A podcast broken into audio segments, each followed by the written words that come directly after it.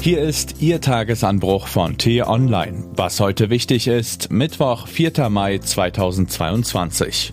Der Kreml-Chef wird wohl dieselbe Erfahrung wie Saddam und Milosevic machen. Geschrieben von Florian Harms, gelesen von Axel Bäumling.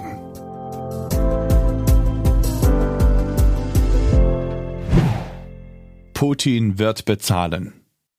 Seit zehn Wochen beherrscht der russische Angriff auf die Ukraine die Schlagzeilen. Der Krieg bringt Leid und Tod über zigtausende Menschen, erschüttert Europa und hält uns von dringenden Aufgaben ab.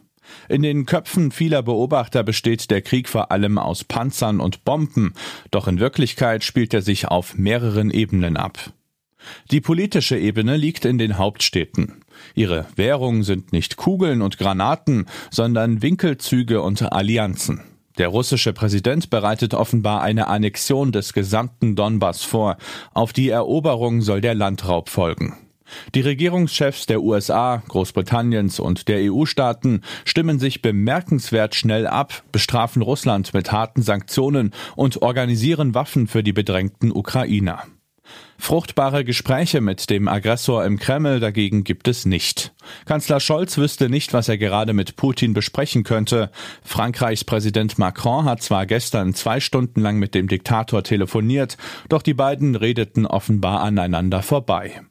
Es gibt keinen Draht mehr zwischen Moskau und dem Westen, und das ist ein Problem.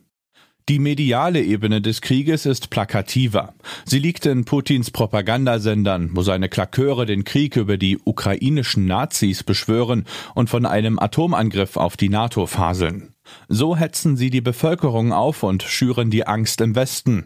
Russland entwickelt sich wieder zu einem totalitären Staat. Hauptkampfplatz aber sind die sozialen Medien. Dort versucht jede Seite die Deutungshoheit über das Geschehen zu erringen. Dem ukrainischen Präsidenten Zelensky gelingt das dank seinen täglichen Videos meisterhaft.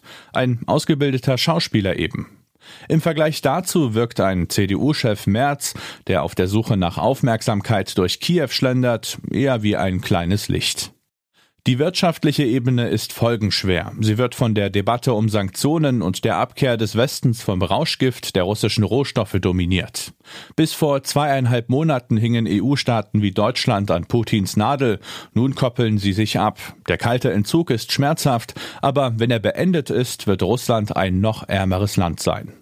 Selbst wenn die Prognose jetzt noch gewagt klingen mag, diesen Einbruch kann Putins Mafia-Regime kaum länger als ein, zwei Jahre überdauern, jedenfalls nicht in der gegenwärtigen Form.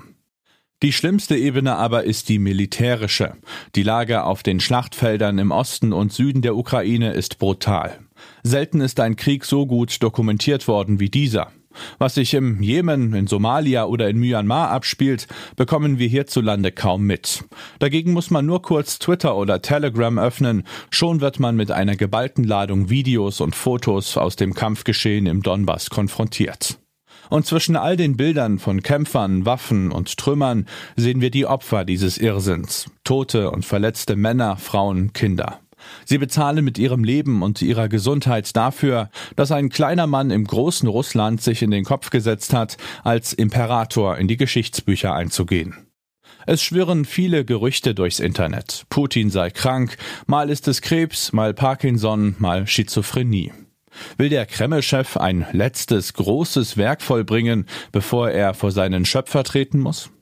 Wirklich stichhaltig ist keiner der Berichte, selbst wenn die Überschriften in den Boulevardmedien immer schriller schreien.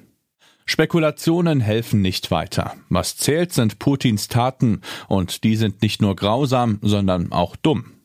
Wie einst Saddam Hussein und Slobodan Milosevic hat er seine Kraft maßlos überschätzt und sein Land durch einen Angriffskrieg weitgehend isoliert. Wie Saddam und Milosevic wird auch Putin irgendwann dafür bezahlen.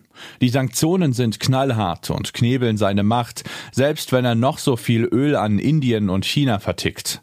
Auch die russische Wirtschaft braucht Geld, Ersatzteile und Konsumgüter aus dem Westen. Auch die Menschen zwischen Moskau und Wladiwostok, die seit Jahren von Putins Kamarilla ausgesaugt und belogen werden, leiden darunter. Das ist schlimm. Trotzdem liegt in dieser Entwicklung eine Hoffnung. Auf Dauer lohnt sich Aggression nicht. Was heute wichtig ist.